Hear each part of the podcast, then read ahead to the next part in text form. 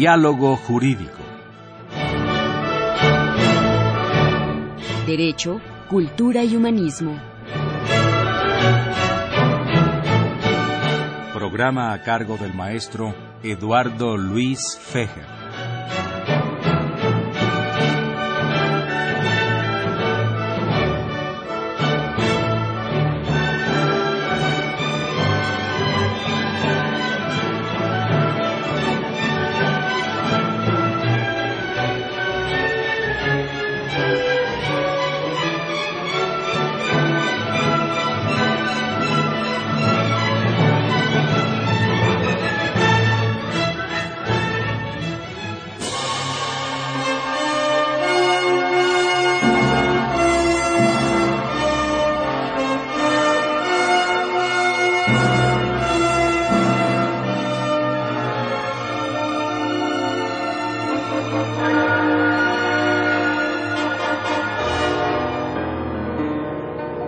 Este es un programa grabado. ¿Qué tal amigos? Muy buenas tardes. Los saluda Eduardo Luis Feje en este programa grabado por ser vacaciones de la Facultad de Derecho, programa Diálogo Jurídico con nuestro lema Derecho, Cultura y Humanismo. Pues en esta ocasión vamos a hablar con dos descendientes de los militares que participaron en el año de 1847, defendiendo a México por supuesto, durante la invasión americana. Me da mucho gusto recibir en los micrófonos de, esta estación, Radio Universidad Nacional Autónoma de México, a Adalberto Delgadillo Cano y al historiador Carlos Mayer Anaya. Eh, la gesta de 1847 ha sido un hito muy importante en la historia de México. Y qué privilegio tener estos micrófonos a descendientes, dos de ellos, uno no pudo venir, de los militares que, como dije anteriormente, participaron durante la invasión americana.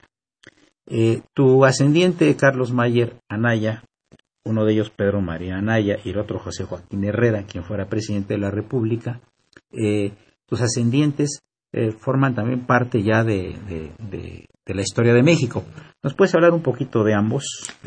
Pues sí, don Pedro María Naya este, nació en Huichapan, Hidalgo, que por cierto es la primera ciudad en donde se dio el grito de independencia, lo dio don este, Ignacio López Rayón el 16 de septiembre de 1812. Don Pedro María Naya nació ahí en Huichapan. Y mis descendientes vienen de ahí, se fueron a, a, la zona del Estado de México, a Teotihuacán. ascendientes? Sí, mis antepasados. Los porque él no tuvo hijos, él este, tuvo hijas. Entonces sus, sus parientes colaterales, sus hermanos, fueron los que dieron Pedro María a la familia Naya que se fue para acá. Entonces se fueron a Teotihuacán y a Tepexpan y ahí nació mi mamá y ahí ya vino para acá yo a la villa de Guadalupe. Y don José Joaquín de Herrera, él era veracruzano y mi abuela Carolina Sánchez Herrera me comentaba que él había sido su tío bisabuelo. Y este, pues ya sabes, ¿no? Una personas que fueron, ambos fueron presidentes de la República. Claro. Sí, sí, sí. Y este joven que tenemos aquí, eh, que se llama Alberto Delgadillo Cano, es descendiente de un famoso militar yucateco. Sí, correcto. Muy ilustrado, que estudió en los Estados Unidos y en Europa, en, Francia, la carrera de las armas y que estuvo también, él estuvo en el castillo de Chapultepec. Sí, correcto. ¿Me puedes platicar un poco más de tu ascendiente, por favor? Sí, bueno, pues desafortunadamente no podría yo eh, decir como tal cual el, árbol genealógico de la familia, pues puesto que pues ya pues son varias varias generaciones, ¿no? Pero eh, hasta donde tengo entendido, eh, soy más bien el general coronel Cano es mi tataratio abuelo, ¿no? Por decirlo de alguna manera y pues sí, eh, fue muy, hasta donde tengo entendido, fue muy, muy educado, tuvo como las oportunidades de educarse en diversas partes del mundo. Y, pues sí, aquí estuvo en la, en la batalla de, del castillo de Chapultepec, ahí donde fue herido. Y pues ahí quedó. Ahí falleció. Sí, un día después, pero ahí falleció. Sí. inclusive Cano, este, aparte, tengo que comentarles al aire que el joven Adalberto Delgadillo Cano es mi sobrino político. Yo me casé con su tía.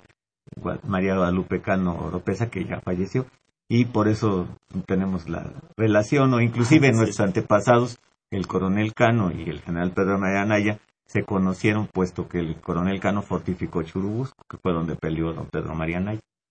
Y el coronel Cano era yucateco y se fue a estudiar a, Nueva York y a París porque, aunque no lo crean, era más fácil que fueran a Europa los yucatecos que vinieran a la Ciudad de México. Entonces él estudió en Francia la carrera de ingeniero militar, conoció a don Anastasio Bustamante y a don este, Lorenzo de Zavala, que era ministro de México en ese entonces, que luego fue vicepresidente de Texas, cómo da vueltas la vida, ¿no? Y luego inclusive ellos, sus descendientes, se emparentaron, uno descendiente de los Cano, héroes de la patria, y otros descendientes de los Zavala, medio traidores, ¿no? Y este... Esa, es una figura muy controvertida. Lorenzo Zavala, ¿verdad? Fue este, fue muchas cosas, ¿verdad? de México, ministro de México. Inquietísimo, ¿verdad? Y acabó vendiendo tierras en Texas. Sí. Y se murió, no, no sobrevivió a la independencia de Texas. Dios castiga sin palo ni cuarta. Ajá, sí. Oye, pero eh, él era originalmente yucateco. Él era yucateco. igual que Alcano. Sí, pues todos los todos los yucatecos son parientes. Se conocieron, ¿verdad? Sí. entonces, ¿no? Zavala le dijo a Cano que estudiara en, en, Francia y que él y el general Bustamante se comprometían a que entrara al ejército mexicano. Cano estudió allá en Francia, fue el primer lugar en la escuela técnica de París, estudió como ingeniero militar, vino a México y cuando llegó a México le dijeron que fuera a pelear contra los franceses en, Veracruz. Donde había estudiado con, los, que había estudiado. E incluso cuando sale de la escuela técnica de París, el, el, este, el, mariscal Sol, que, había sido, que era ministro de la guerra de Luis Felipe y que había sido mariscal de Napoleón, le ofrece una plaza en la legión extranjera. Y Cano le dice, ¿sabe qué, eh, mariscal? Yo soy mexicano, quiero regresarme a mi patria habla muy bien del hombre, ¿no? Claro. Llega a México y le hacen examen y le dice, ¿cuándo quiere hacer el examen? Cuando quiera, mi general, le dice a Tornel, le hacen examen y le dan el grado de capitán de ingenieros y hace la carrera. Ya la hace aquí en México. En México, pero él no era hijo del colegio militar. La familia era una familia acomodada yucateca, ¿verdad? Sí, sí, claro. Ahí en, Yucatán, pues sí, yo creo que por eso tuvieron la, la oportunidad de, de irse a estudiar a, al extranjero en, Estados Unidos primero y en, Europa después. Ajá. Inclusive otro de sus hermanos de Cano fue gobernador de Yucatán en 1860, Anselmo Cano. Interino, pero fue gobernador. Su familia sí era de posibilidades. Mi suegro en paz descanse me comentaba que la casa de donde vivían era tan grande que la, cuando la compraron la, este, fue sede del seminario de ahí de Yucatán. Enorme. Gigantesca, ¿no? Oye, y este, hablando de, Yucatán, podemos también tocar un tema interesante del papá de, don Justo Sierra Méndez, Justo Sierra O'Reilly, ¿no? Sí, él fue a Estados Unidos a tratar de negociar que Yucatán se, quedara con los gringos y los del Congreso de los Estados Unidos no lo aceptó, ¿eh? No lo aceptaron. No. Por eso se habla de la hermana República de Yucatán, que tenía su himno, tenía todo, ¿verdad? Y su bandera, que también es tricolor con cinco estrellas, por cada una de las ciudades importantes. Pero fueron dos intentos de venta, ¿verdad? Sí. Sí. Pero no, y luego inclusive tuvieron una guerra espantosa de castas. Claro. Por ahí hay un librito de Hernán Lara Zavala, que también es pariente de ellos, por cierto. Es este tío de los canos y comenta, se llama Península, Península, se los recomiendo y habla de la guerra de Casas, que fue espantosa. Y curiosamente, cuando termina la invasión de los, de los Estados Unidos y le entregan a México la indemnización por todo lo que se robaron, un despojo, parte de ese dinero lo utiliza el gobierno del general este, presidente José Joaquín de Herrera para ayudar a, a los yucatecos, porque nada más les quedaban Campeche y Mérida porque acuérdense que antes Yucatán era desde Campeche hasta Quintana Roo, lo que es ahora Quintana Roo. Claro, Y don Benito Juárez lo divide, ¿no? En el territorio de Quintana Roo, Yucatán y Campeche, como cierto castigo. Pero nada les quedaba este Mérida y, Campeche. Una con Santiago Méndez y la otra con este Barbachán. Santiago Méndez fue el suegro de el abuelo de Justo Sierra. Ahora, Quintana Roo fue un personaje muy interesante también, ¿verdad? También era pariente de los Cano. ¿Ah, sí? Sí. Hay una anécdota que dice que estaban Anselmo Cano y, este y cómo se llama y Juan Cano ah. en el castillo de Chapultepec y Cano manda a su hermano con don Andrés Quintana Roo que era su tío con una cartita en la que le decía sabes qué tío detén a mi hermano Anselmo porque quiero evitarle a mi madre la pena de perder dos hijos el mismo día que era todo un personaje claro. Don Guillermo Prieto habla de él, lo menciona en sus memorias. Por cierto, amigos del auditorio, este parece que fue don Benito Juárez el que le sugirió a, don Guillermo Prieto que le salvó, la vida, ¿verdad? Guillermo Prieto en, Guadalajara, sí. cuando dijo los valientes no asesinos, ¿sí? Sí, este, que por ese acto le pidió que todos sus descendientes se apellidaran, se apellidaran Guillermo Prieto. Entonces, actualmente tenemos familias que se apellidan Guillermo Prieto, Luis Guillermo Prieto, Graciela Guillermo Prieto, María Guillermo Prieto. O sea, para que el apellido no, no se perdiera y no se perdiera la, el origen de un personaje tan importante. No, y además fue un hombre de pelea. Él fue ayudante del general Gabriel Valencia en la batalla de Padierna. no, no se arredraba, era buen jinete, don Guillermo, escritor. Todo el mundo conoce su, su, su gran este, eh, compendio de libros y de, de, escritos, ¿no? Un hombre muy brillante, don Guillermo Prieto. Bueno, como lo fue toda esa generación que rodeaba a Juárez, ¿no? Ministro de Hacienda, también con don Melchor Campo también. Mucha gente muy brillante, ¿no? Claro, claro.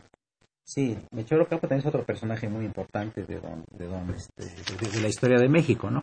Y, y regresando, Carlos Mayer, ah, ¿nos puedes dar algunas, algunas, alguna idea sobre cómo estuvo eh, la batalla en el castillo de Chapultepec, eh, el papel de los eh, patricios, o sea, los de batallón de San Patricio, que eran católicos y cómo se pasaron al bando mexicano, y algunos sobrevivientes de los de los estas gentes que participaron por parte del batallón San Patricio en esta tremenda batalla de 1845. Bueno, mi amigo, este, el licenciado de administración Alberto Arochi es tataranieto del capitán Domingo Alvarado. Desgraciadamente no nos pudo acompañar. ¿Es Arochi? Arochi. No tiene nada que ver con un, un uh, escritor de origen yucateco, que era Luis E. Arochi, que hizo el primer libro sobre la pirámide de Cuculcán. No, no, creo que sí, ¿eh? Cómo, desciende la serpiente. Sí, sí es, es, eh, familiar en los, equinoccios, ¿verdad? es su familiar, sí. Sí, él fue compañero mío de la facultad. Pero el padre Cronos ya nos está haciendo la seña de que, que viene la guillotina y que quiere cortarnos, qué bueno que no la cabeza, sino la palabra. Y le recordamos que se encuentran el historiador Carlos Mayer, Anaya y el señor Alberto Ladrillo Cano, ambos descendientes de dos militares que participaron en 1847 durante la invasión americana. Eduardo Luis Fejer es el 860, esto es Radio Universidad Nacional Autónoma de México.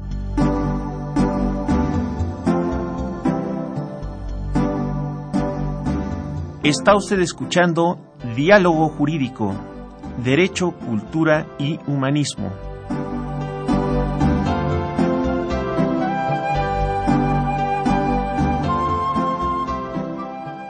a través del 860 de AM. El alma mater del cuadrante.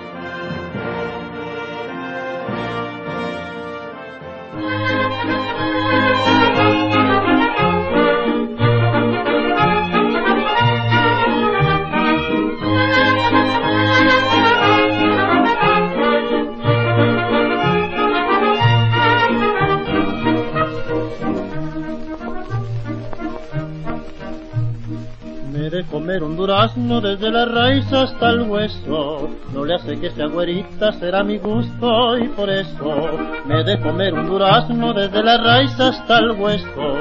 No le hace que sea güerita, será mi gusto y por eso. Ay, dime que sí, no le hace que sea mañana, que para quererte a ti me buscaré cualquier maña. Ay, dime que sí, no le hace que sea mañana, que para quererte a ti me buscaré cualquier maña. La voy a ver, la voy a hablar para un asunto particular. La he de decir, la he de jurar, que hasta la muerte yo la he de amar.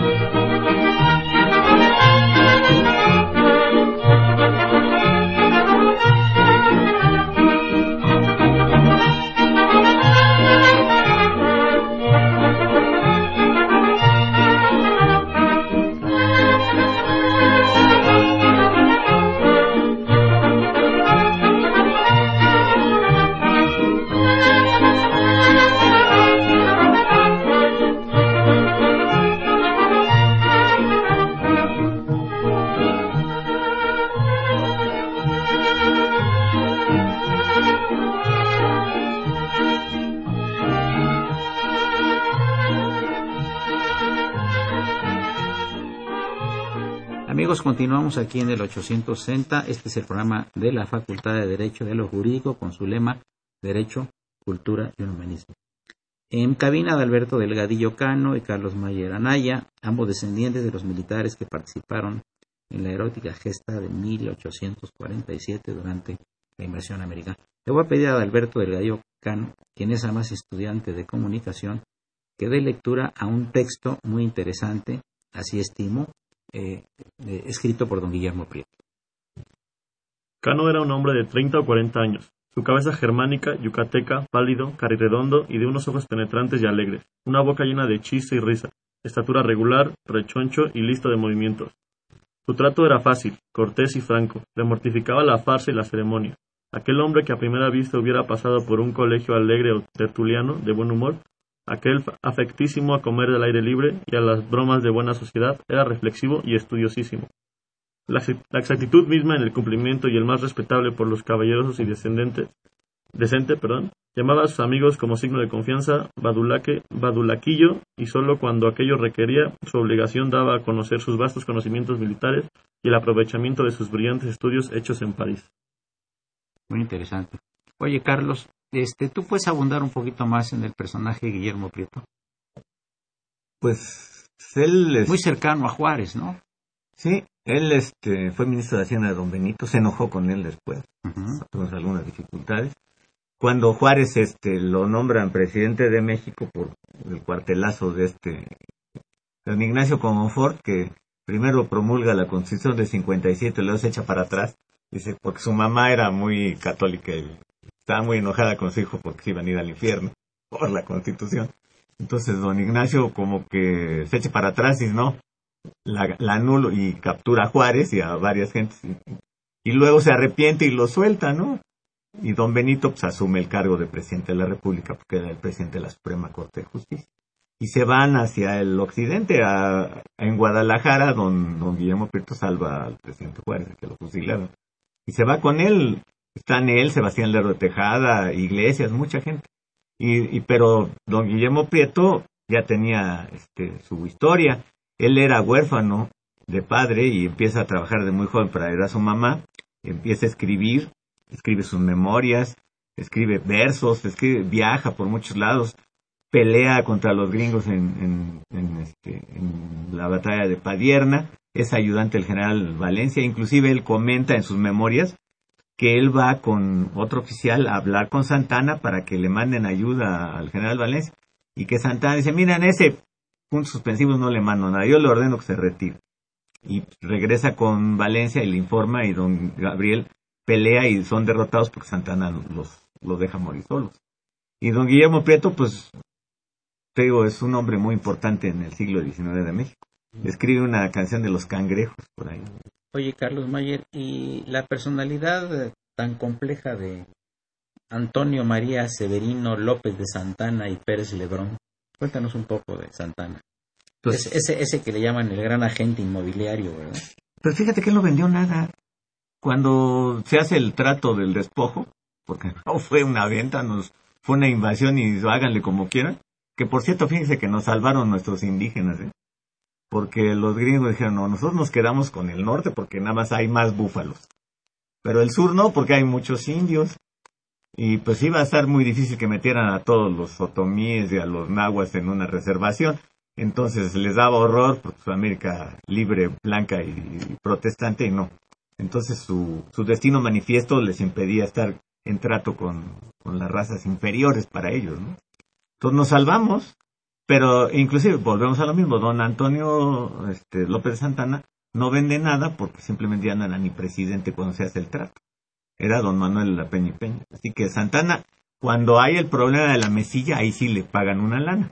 Pero, pues, porque no le quedaba otra, porque no había manera de resistir a una invasión de los Estados Unidos en ese entonces, 1853. Entonces, ese territorio de la mesilla sí lo ven, lo demás no. Ahora él, curiosamente, este, su historia militar, su expediente, son 45 años en el ejército peleó en más batallas, no estoy haciendo la apología, estoy comentando, ¿eh? peleó en más batallas que Wellington y Napoleón juntos. desde cadete del, del ejército virreinal hasta general de división. Es el que escoltó a, a Juan de O'Donoghue a Jalapa Sí. Para que se firmara los Sí, él de era jarocho, tenía su, agen- su, su hacienda de manga de clavo y del lencero. el encero. Que vayan ahí en Jalapa, es una cosa primorosa la hacienda del lencero. Eso dicen, ¿verdad? Sí, primorosa. Tiene una, una higuera como de 300 años de edad que mide ¿Te, como te acuerdas de 50 la metros de marquesa altura. Calderón de la Barca? Sí, Que era esposa del primer embajador de España en Fanny. Erskine, era escocesa. él la que hizo, la que hizo este, La vida en México, Ujú. por la marquesa Calderón de la Barca, libro que estuvo prohibido muchos años. Porque la señora, como era, era irlandesa, ¿no? Escocesa, Escocesa. Fanny Erskine. Sí, ella, ella, ella pues, describió todo lo que le pasaba en México y la descripción era totalmente descarnada. Y eso molestó a mucha gente, pensaron que era una cosa ofensiva, pero ella simplemente estaba re- retratando la, la vida en México de su época. Y lo curioso del asunto es que eh, quiere conocer a Santana y lo va a visitar en su hacienda de manga de clavo, ahí en Jalapa Sí, y cuando sale le comenta a alguien respecto de, de Santana, dice, me parece más inteligente el caballo de Santana que el propio Santana. sí. Y fíjate que se queja de las mujeres mexicanas. Dicen que se ponen joyas por todos lados y además una cosa que le escandaliza que fuman. Sí, claro. No, Para su educación cuáquera. Y decía también la marquesa Calderón de la Barca en un pasaje de este interesantísimo libro, que ahora está a la venta normal sin problema, de que eh, realmente para soportar la comida mexicana y en particular el chile había que forrarse de la garganta de fierro Sí. para que no le afectara a uno, porque no entendía cómo era posible que el mexicano eh, Comiera eso, ¿no? comiera chile, estuviera sufriendo y llorando por el chile y que tuviera un gran atractivo para él. Bueno, como buena escocesa, eran sus... Luego se fue a, a Estados Unidos a dar clases de inglés con sus hermanas, algo así, cuando falleció el, El embajador. el embajador, ¿verdad? Sí, ella estuvo en comunicación epistolar con William Hickling Prescott. William Hickling Prescott es, ah, es un escritor, historiador Claro. norteamericano, estadounidense, perdón, todos somos Prescott, ¿cómo norteamericanos, no? Claro, claro. que escribió una historia de la conquista de México Sí. y una historia de la conquista del Perú. Y él era ciego casi. Tuvo un accidente, le aventaron un pan y se quedó ciego de un ojo y luego le afectó al otro. Entonces le tenían que dictar, usaba un aparato que se llamaba noctífago, no, noctífago para escribir de noche. Y escribió una historia de la conquista de México. Y él estaba en comunicación epistolar con la marquesa Calderón de la Barca. Un, un hombre muy inteligente, pues. Volviendo al, a Chapultepec, el ingeniero, el licenciado Aroche me hablaba de su antepasado. El capitán Domingo Alvarado fue el jefe de la primera compañía de cadetes del Colegio Militar el 13 de septiembre. Y comenta el ingeniero Aroche en su artículo que me hizo favor de enviar que todos los altos mandos del Colegio Militar en ese entonces enfermaron. El general Monterde se reportó enfermo y se retiró. El subdirector Aspilcueta también. El mayor este, Tomás García Conde también. El presbítero y el se retiró también y el doctor Rafael Lucio dijo que no tenían nada que hacer ahí y se fue. Entonces los cadetes se quedaron a las órdenes del capitán Domingo Alvarado porque el otro jefe de compañías, el Mariano Andrade, también se, se reportó enfermo. Entonces el día 13 el general Monterrer llegó al castillo y les ordenó que bajen los alumnos porque no nada más eran seis, eran como 50 los cadetes.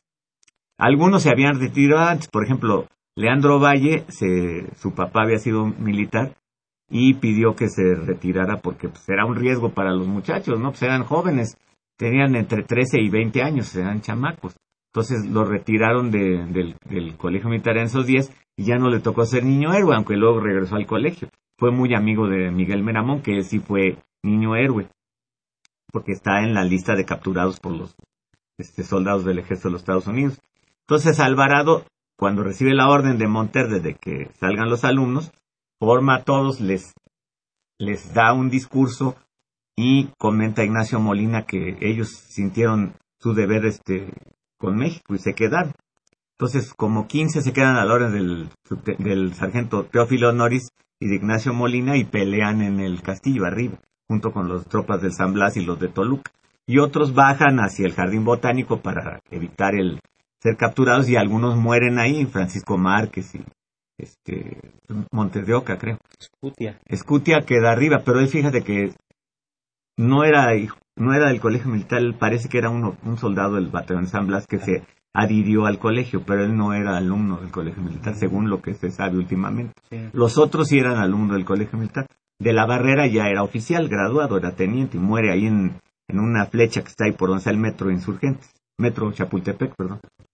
Pelea abajo, en, porque el combate, los gringos entraron por dos lados, por el poniente, o sea, por lo, desde donde está el molino de rey, donde están los pinos hacia arriba, y por el sur, por donde está la, donde sería la calzada de Tacubay. Por ahí hay dos ataques. Unos suben del lado poniente y toman, entran al castillo y otros suben por, por lo que sería donde está el metro del metro Chapultepec. Ahí son dos, dos este, combates. O sea, los niños héroes sí mueren ahí en el... sí. los muchachos pelearon. Los que se quedaron arriba mataron a Melgar y a este, Vicente Suárez arriba.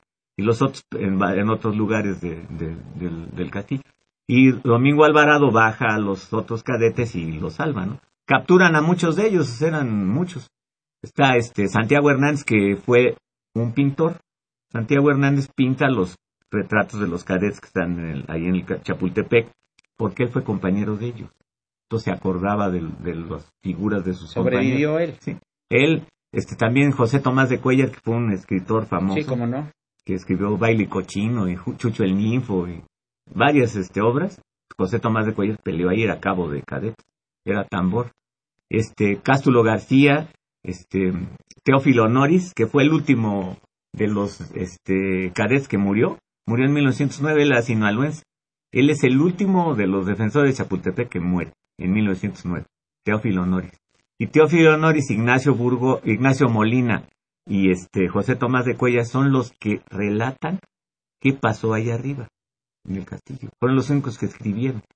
Noris, Ignacio Molina y este José Tomás de Cuello. Oye, ¿qué me cuentas del Panteón Americano? Están enterrados los soldados de 1947. Sí. Que está en la avenida... Está ahí en la calzada de la Tlaspana. Bueno, ahí por donde está el Cine Cosmos enfrente. en Tacuba. Sí. Hay una... Ahí están enterrados, hay una lápida que dice...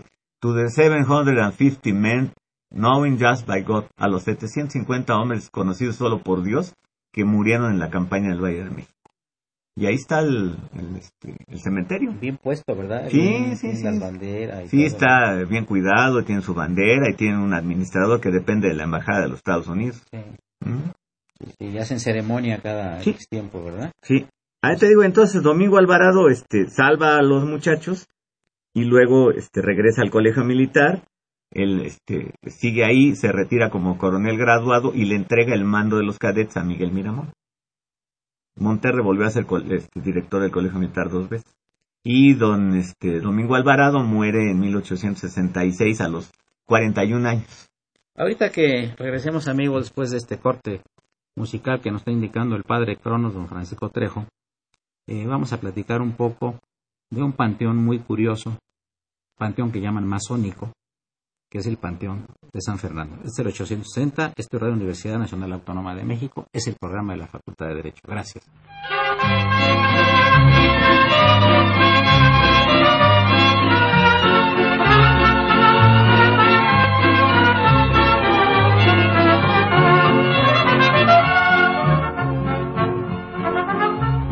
Voy de soldado raso, voy a ingresar a las filas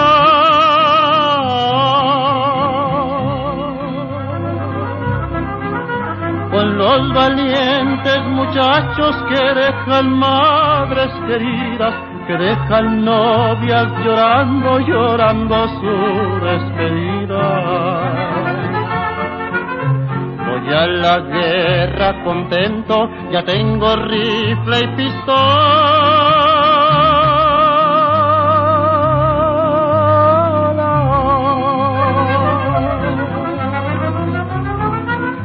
Ya volveré de sargento cuando se acabe la bola. No más una cosa pienso dejar a mi madre sola.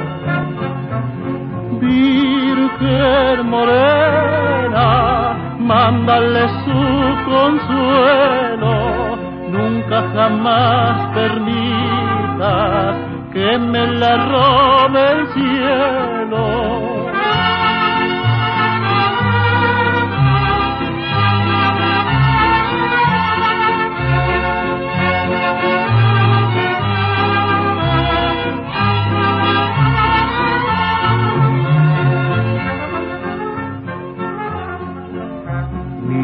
guadalupana protegerá mi bandera. Y cuando me halle en campaña muy lejos ya de mi tierra, les probaré que mi raza sabe morir donde quiera. Mañana salgo temprano al despuntar nuevo día.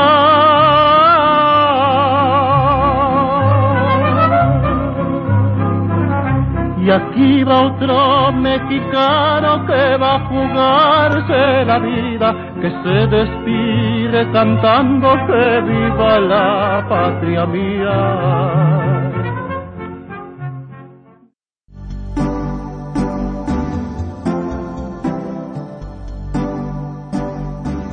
Está usted escuchando Diálogo Jurídico, Derecho, Cultura y Humanismo.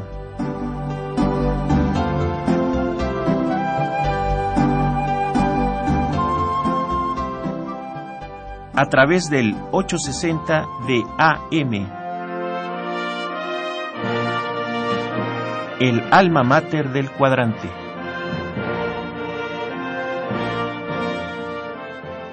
Amigos, continuamos con el programa aquí de radio de la Facultad de Derecho y les recordamos que se encuentran Adalberto Delgadillo Cano y Carlos Mayer eh, Anaya, ambos descendientes de los militares que participaron en 1947 durante la invasión americana. El historiador Carlos Mayer nos quiere hablar de un personaje de apellido Gorostieta. Gorostiza, Gorostiza, Ah, bueno, porque Gorostieta era, Era el jefe de- de los, de de los- los del ejército cristero. Este, este es Gorostiza, no Gorostieta. Ah, por cierto, este don Domingo Alvarado, ya para terminar, en 1866 recibe una medalla de, de la Cruz de Honor por haber defendido Chapultepec de parte del gobierno imperial. Y muere en 1866 a los 41 años. Inclu- y, y fíjense que él fue jefe del- de la primera compañía del Colegio Militar a los 22 años, tenía 22 años en 1847, don Domingo. O sea, vivían aceleradísimos en esa época. Y este, del que íbamos a hablar era de don Manuel Eduardo de Gorostiza. ¿no? Ese hombre, a mí me ha impresionado. Era Manuel María del Pilar Eduardo de Gorostiza y Cepeda. Nació en Veracruz. Su padre fue mariscal del ejército español. Fue el que creó la, los guardacostas aquí en México. Antes de don Pedro Sainz de Baranda crear la, la Armada Nacional, en 1825 el papá de don Eduardo creó la fuerza de guardacostas para cuidar la, la costa del, de- del reino de la Nueva España de los piratas. Y se nació aquí en Veracruz, se fueron a España, hace carrera allá, entra al ejército español, pelea en la guerra de independencia de España contra los franceses, entra como capitán, se retira como coronel. En una batalla, Almonecid creo, lo hieren de un bayonetazo en el pecho o de un disparo y queda jorobado. Entonces cuando termina la guerra, él empieza a escribir, escribe este una obra que se llama Indulgencia para Todos, es escritor, editor, este, crea una revista, está mucho tiempo ahí en España. Y en 1823 cuando entran los 100.000 hijos, los 100.000 hijos de San Luis para restaurar al peor rey que ha tenido España, Fernando VII, fue una calamidad, un hombre nefasto totalmente. Fue lo, el peor rey que pudo tener España fue él. Y este, don Manuel Eduardo de Gorostiza era liberal, se va a Inglaterra, conoce ahí a, este Mariano Michelena y le dice que él es mexicano, que qué puede hacer por su país, que quiere regresarse a México. Y don Mariano Michelena le dice, oiga, pues échenos la mano, usted sabe hablar idiomas, todo. ¿Qué le parece que nos represente diplomáticamente? Y queda como ministro en- con, con Holanda, con Inglaterra, con Francia y con los este, principados alemanes. Luego ya regresa a México y entra a trabajar a- a- al gobierno. Escribe en 1831 un libro que se llama Cartilla Política, que fue el único libro de filosofía política que se ha escrito en el siglo XIX por un mexicano. Unas ideas muy buenas para, para su edad, para su época, ¿no? Este, entra luego a la Academia de la Lengua, a la Academia de Historia y a la Academia de Letras, el Angelito. Es ministro de Hacienda, ministro del Interior y ministro de Relaciones Exteriores y aparte diputado federal. Un hombre oye, brillantísimo. ¿y, y la Academia de Letrán? ¿Qué, qué, qué funciones tenía? Pues eran... Pues, este, ¿Era religiosa? No, no necesariamente eran este, gente intelectual, escritores, que este, da- este, aportaban algo para el país. Realmente no, no sé mucho de ellos, pero tengo entendido eso, ¿no? Pero no eran religiosos. Inclusive él, en 1847, cuando la invasión de los Estados Unidos, forma con la gente que trabajaba en, en la renta del tabaco el batallón de Bravos. Él es el jefe, es coronel de ese batallón y pelean en Churubusco contra los gringos. Y este, al caer Churubusco los capturan. Y comentaba don Manuel Álvaro Gorostiza, lo único que no me han visto los gringos ha sido la joroba, porque nunca les di la espalda. Oye, eh, volviendo a lo, a lo que estábamos comentando, eh, con relación al famoso Panteón San Fernando, que debería la gente ir a visitarlo, que Sí. es interesantísimo. Platícanos un poco, esa anécdota, por ejemplo, de, de Miguel Miramón, que fue presidente de la República a los 27 años, Y que lo fusilaron junto con Maximiliano. héroe del, de- de- niño héroe inclusive. También, ¿verdad? Sí, Y fíjese que curiosamente los dos únicos presidentes de México egresados del colegio militar han sido Miguel Miramón Tarel y Tarelo y el general Victoriano Huerta. Sí. Pero Victoriano, ¿en qué año fue niño? eh, fue- ¿Presidente? No, no, no presidente, ese fue por un golpe de Estado. Sí. El señor era un asesino. Sí. Me refiero, no, ¿en, en qué año fue miembro del Colegio Militar? Huerta? 1870 y tantos, 80 y tantos, porque inclusive don En Porfirio, don Porfirio. lo premió don Porfirio por haber sido un bueno, buen oficial. Él era muy buen este estratega, ¿eh? Derrota a Orozco en Rellanos en Bachimba, ¿eh? Y este, pero luego pues, cometió el error de matar a, a don Francisco Madero. Ay, volviendo al Panteón de San Fernando, pues está enterrada mucha gente muy brillante. Ahí está Domingo Alvarado, está este Juan Bautista Traconis, que fue un oficial que derrotó a los gringos en Tabasco, en Benito Villahermosa Juárez. don Benito Juárez. Estaba don Miguel Miramón, pero dicen que cuando su esposa se entera de que a don Benito lo han enterrado ahí, va y saca los restos de Miramón y se los lleva a Puebla, que está en la Catedral de Puebla. Estaba también don Tomás Mejía. Hay mucha gente este, importante en, en- en la, en la vida de, de México. ¿no? Se hablaba, se hablaba en tiempos de Maximiliano de las cinco M's imperiales. Maximilia- Maximiliano, Miramón, Mejía, Méndez y Márquez. Los últimos sobrevivieron, Sí, ¿verdad? Fueron, uno de ellos inclusive fue perdonado, ¿verdad? Porque Sí. hay, un, hay una cosa que estaba en, estaba en la, eh, en la prisión con Maximiliano y eh, le, Bueno. le, le pide a un guardia que ah, se- pero ese fue don Severo del Castillo. sí, La anécdota es de que que un soldado se cambia por Sí. él para ir a algún evento. Había un oficial Carlos Fuero y a don Severo del Castillo lo iban a fusilar. Y sus, el papá de don Carlos Fuero había sido compañero del colegio militar de don Severo. Entonces le dijo, ¿sabe qué, este, qué necesitan, general? Pues, este, confesarme y hacer esto. ¿Le traigo algo? No, pues, este, me daría permiso de retirar. Sí, cómo no, mi general, yo me quedo por usted. Entonces va el general del Castillo, arregla sus asuntos y llega este, Sóstenes Roche y dice, pero ¿qué hiciste, Carlos? Te vamos a tener que fusilar a ti. Dice, no, yo confío en la palabra de mi general. Y a, a las seis de la mañana se presenta don, Sí. el general del Castillo y le perdona la Le vida a Juárez. Le perdona la vida a Juárez, sí, Sí. sí, sí, sí, muy interesante. Yo lo, yo lo tenía, digo, ya sabes que en la historia luego hay muchísimas interpretaciones y muchísimas anécdotas, ¿no? Yo eh, lo tenía por otro nombre, que también era un militar importante. de- Inclusive ese, esa anécdota la cuenta don Juan de Dios Pérez, Ajá. que don- su, su papá peleó en el colegio militar. eran Ignacio de la Pesa y, y Juan de Dios de la Pesa.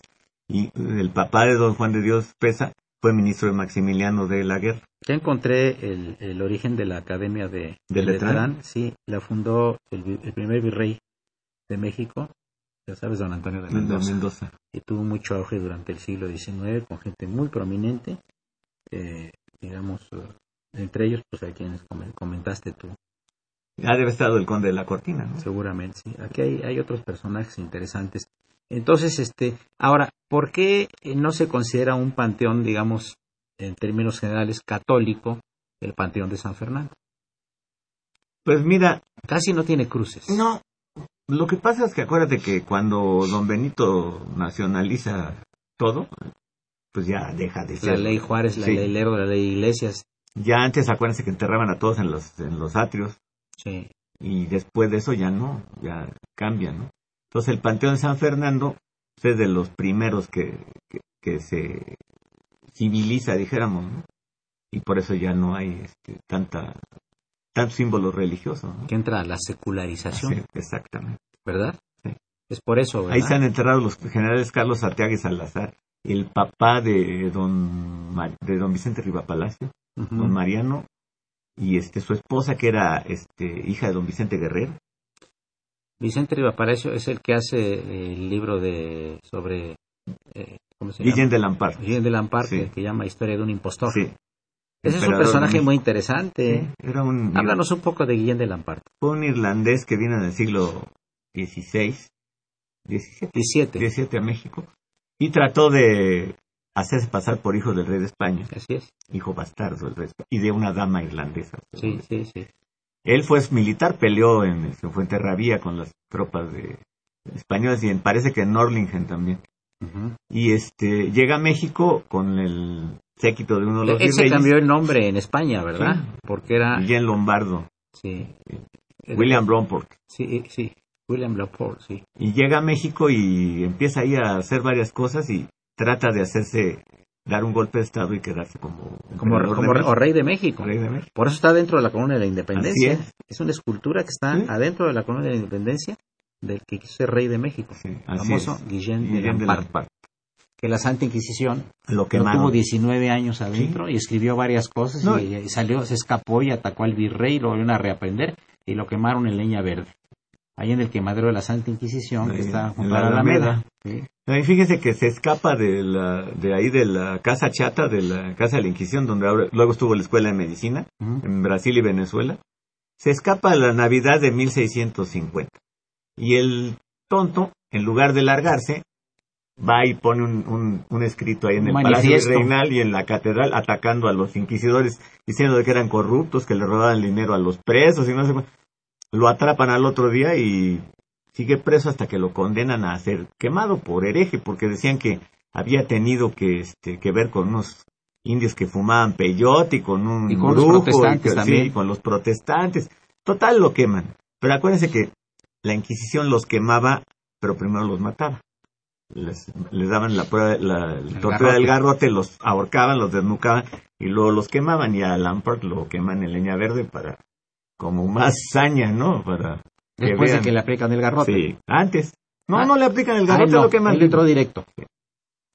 Sí, Era, era, un personaje muy interesante. Se ha escrito mucho de él. Y don Vicente Riva Palacio, cuando le entregan el México a través de los siglos, que le toca la etapa virreinal, se da cuenta de este cuate, le dice a don Porfirio, porque eran amigos, y don Porfirio manda ponerle a Antonio Rivas Mercado la estatua de, de Lampard adentro del Monumento de la Independencia que lo quemaron y echaron su ceniza al caño, entonces no, no hay nada de él, ¿no?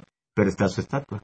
Y ahora, el 13 de septiembre de 1847, volviendo a lo que decía de los irlandeses, a 30 irlandeses los cuelgan en el momento en que la bandera de los Estados Unidos es izada en el castillo de Chapultepec para que se llevaran esa última imagen al infierno, según el coronel Harney, un hombre bien civilizado. ¿no?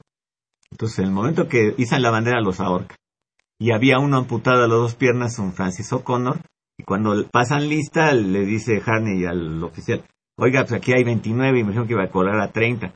Sí, mi coronel, pero este hombre está amputado de las piernas y se va a morir. Dice, no me importa, tráigame ese punto suspensivo y lo cuelgo, y los cuelgan a todos. Y aparte, no les amarran las piernas y los cadáveres se patearon. Una danza de la muerte, según dicen los que vieron la ejecución. Muy Entre ellos este, eh, también colgaron, colgaron a, unos nacidos en México, ¿verdad? A los McDowell, que eran, este, eh, habían nacido en, Durango y, se los echan también. Por el puro aspecto irlandés que tenían, ¿verdad? Es más, le comentaba hace rato a Eduardo que había un oficial mexicano, Tomás Murphy, que su papá estuvo en la conspiración de los Guadalupes en la época de, los, de la independencia. Él entra al ejército mexicano y combate con el batallón de San Blas en Chapultepec y los capturan y lo querían matar los gringos porque decían que era irlandés, donde que Murphy era mexicano, nada más que era güero, yo, claro, sí, pues resaltaba, ¿no? Y luego él es ministro plenipotenciario del gobierno Maximiliano en Europa, o sea, Tomás Murphy. Oye, y eh, pues hay en México varios, varios descendientes de los irlandeses, ¿verdad? Un amigo mutuo es este, Arturo Ortega Blake. Sí, o Rodolfo McDowell, McDowell. que es muy amigo también aquí del padre Cronos, ¿no? Sí, El doctor Juan vive- Márquez O'Connor también. También. sí. Bueno, hay mucha gente aquí de origen escocés y irlandés, ¿no? Los O'Farrill es uno, ¿no? ¿Verdad? Sí, los. Obregón, Obregón, algunos. O'Brien, Obregón, Sí, hay mucha gente. Pero fíjate que el padre Cronos nos está haciendo ya, nos está, nos está señalando con el dedo flamígero y dice, viene un corte musical. Perfecto. Continuamos un momento. Este es el 860, es el programa de la Facultad de Derecho. Esto es Radio Universidad Nacional Autónoma de México.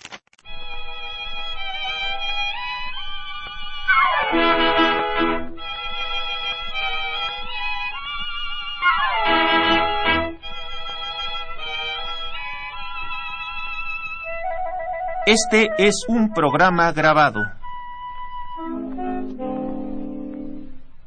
En la inmensidad de las olas flotando te vi y al irte a salvar por tu vida la vida perdí.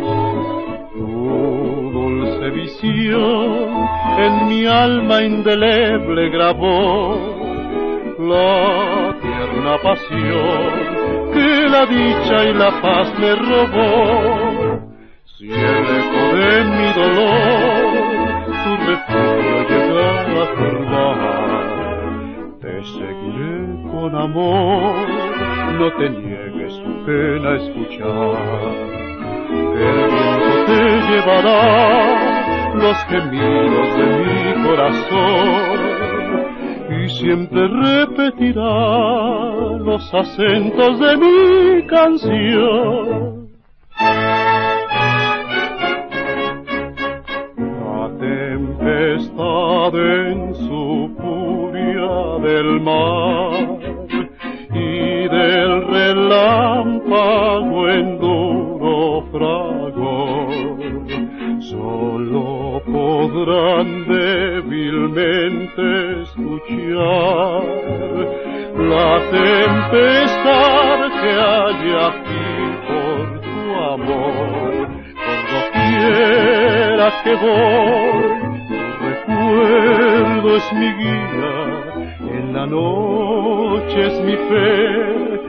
Mi sol en el día, mi suspiro es mi ideal, o mi acervo dolor, mi doliente quebranto es por ti, por tu amor.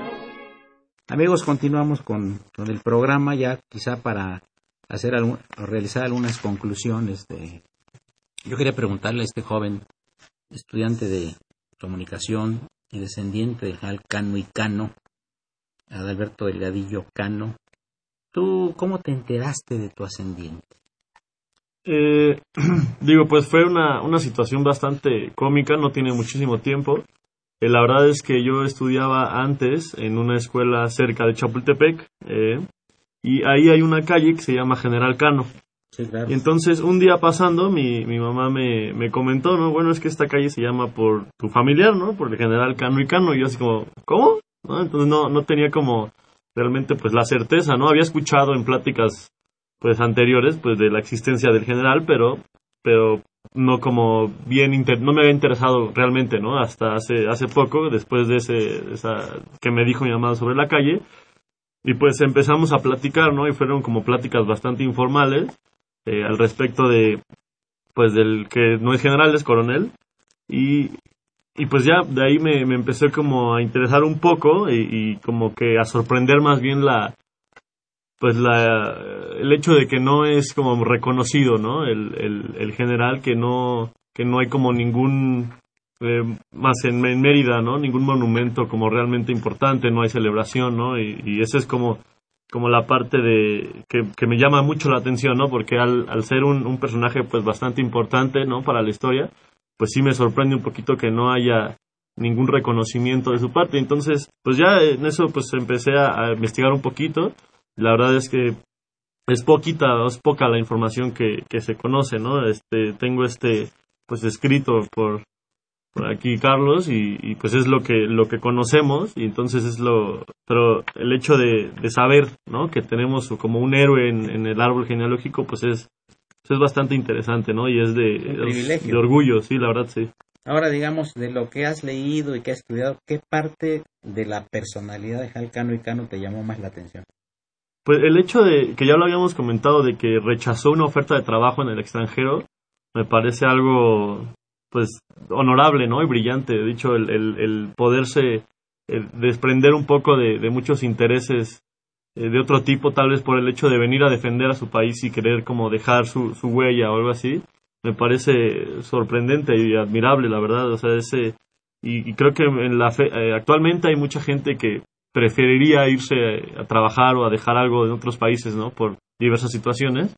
Y, y por lo tanto me sorprende y me, me parece un gesto pues admirable del coronel.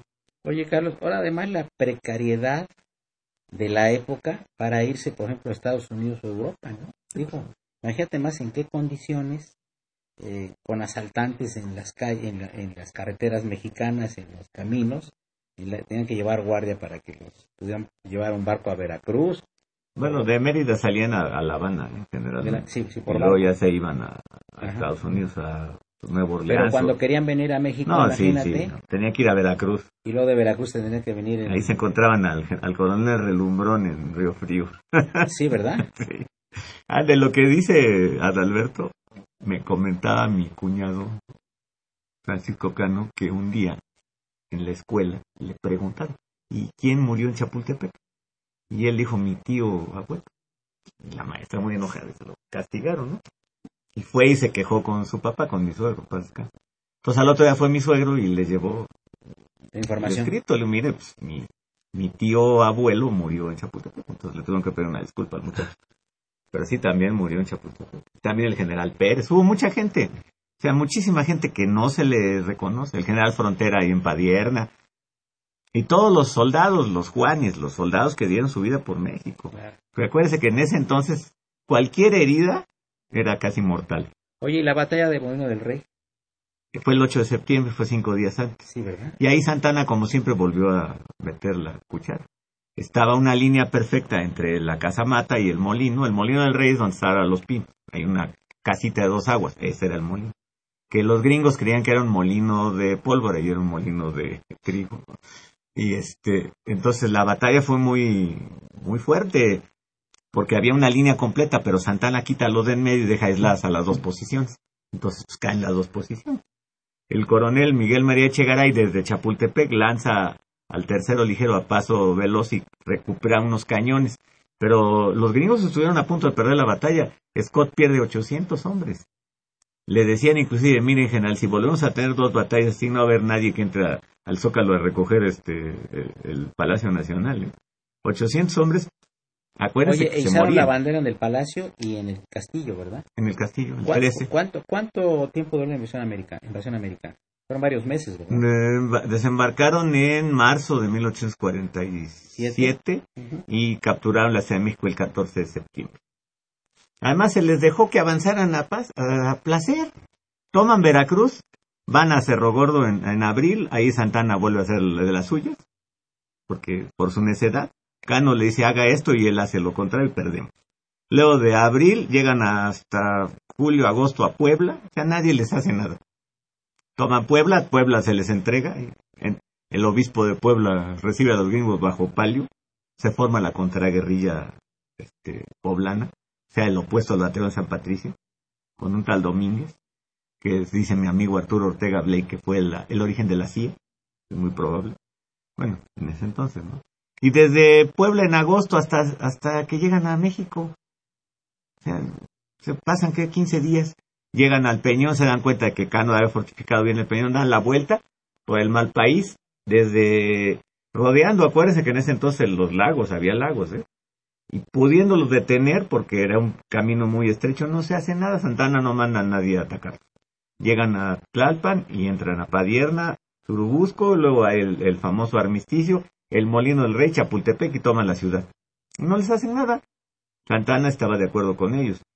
En 1846, que estaba en La Habana, hay un oficial español, el coronel Atocha, este, representante de los gringos, que le da una lana, dicen, un millón de dólares en oro. Los estadounidenses no dicen nada, pero Hay un libro de Jeff Shara que se llama Going to be Soldiers. Vinieron a ser soldados en el que hablan Lee, que era capitán, y Scott, que era el jefe de ellos. Y le dice Scott a Lee, This is a land crap. Es un trato de tierras. Los soldados mexicanos y, los nuestros son profesionales, son militares. Pero esto quiere, quieren tierra para sus esclavos. Y luego en otra escena del libro le dice, traigo tres millones de dólares para sobornos. Todo estaba perfectamente amañado.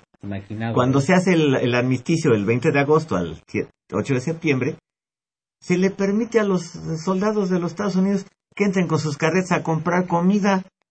Y todo el pueblo los ataca y los lanceros mexicanos los protegen. ¿A quién se le ocurre darle chance de que compre? No, pues sabes que a ver cómo le haces, ¿no? Santana es un personaje muy nebuloso. Pues 11 veces presidente de la República. Ahora, lo curioso de todo es que habiendo participado en tantas batallas, habiendo perdido la pierna y todo lo demás, muere tranquilamente en su, casa? de ahí en el centro, ¿verdad?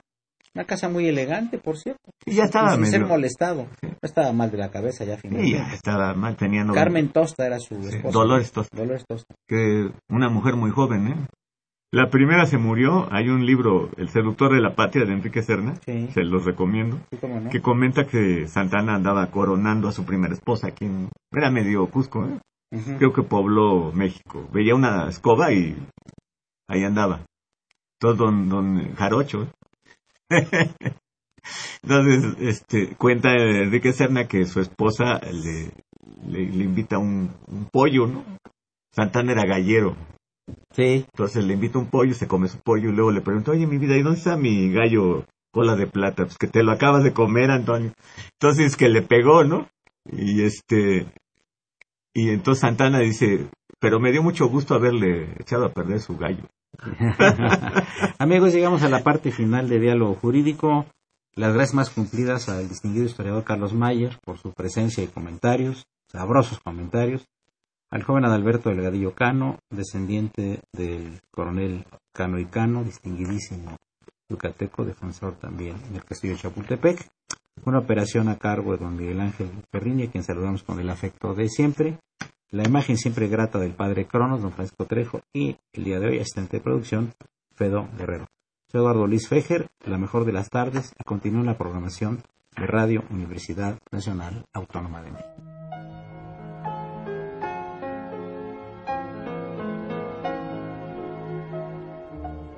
Este fue un programa grabado